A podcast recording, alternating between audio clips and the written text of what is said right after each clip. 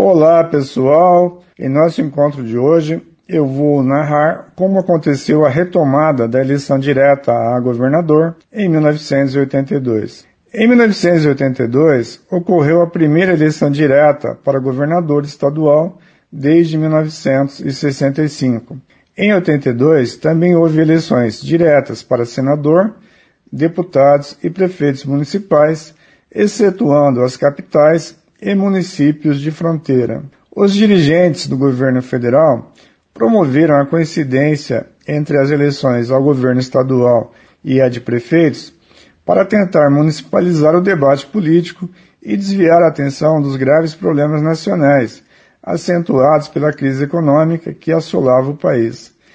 As eleições de 1982 foram as primeiras realizadas a partir da reinstituição do sistema pluripartidário, mas também podem ser vistas como as últimas do sistema anterior, pois ainda tiveram uma lógica bipartidária.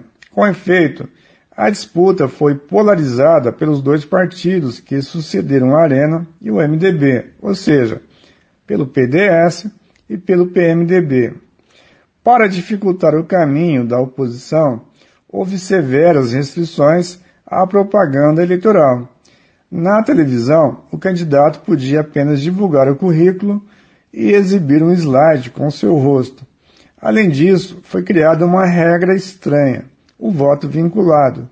Sob a penalidade de anular o voto, o eleitor era obrigado a votar de alto a baixo em uma mesma legenda.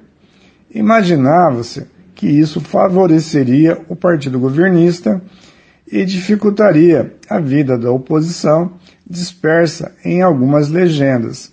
Na prática, beneficiou o PMDB, visto pela população como o maior partido de oposição e o único em condições de derrotar o partido governista, o PMDB foi o beneficiário do assim chamado voto útil.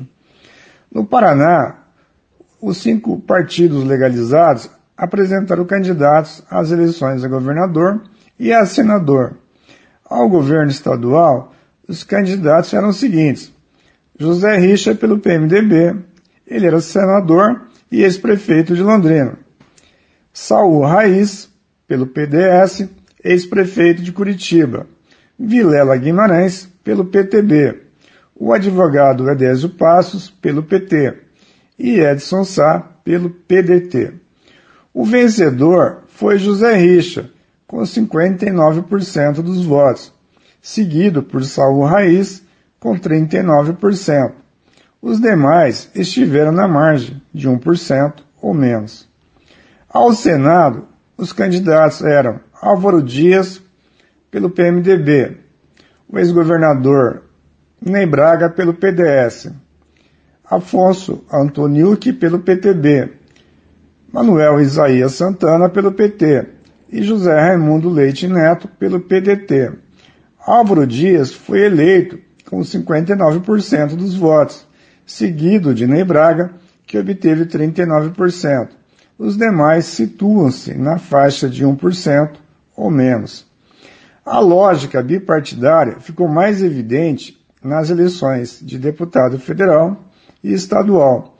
Para a Câmara Federal, o PMDB elegeu 20 parlamentares, enquanto o PDS elegeu 14. Para a Assembleia Legislativa, o PMDB elegeu 34 deputados e o PDS elegeu 24.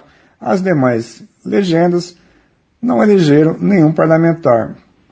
O PMDB confirmou sua linha ascendente, elegendo a maioria das bancadas parlamentares e o senador e o governador do Paraná, sem dúvida, era um voto na oposição e em sua agenda de redemocratização e de reformas econômicas e sociais. Houve uma mudança de hegemonia no governo estadual, abrindo uma era de mando político do PMDB. Sofrendo a sua primeira derrota nas urnas, Ney Braga, principal líder político do Paraná nas duas décadas anteriores, não voltou a disputar um cargo eletivo.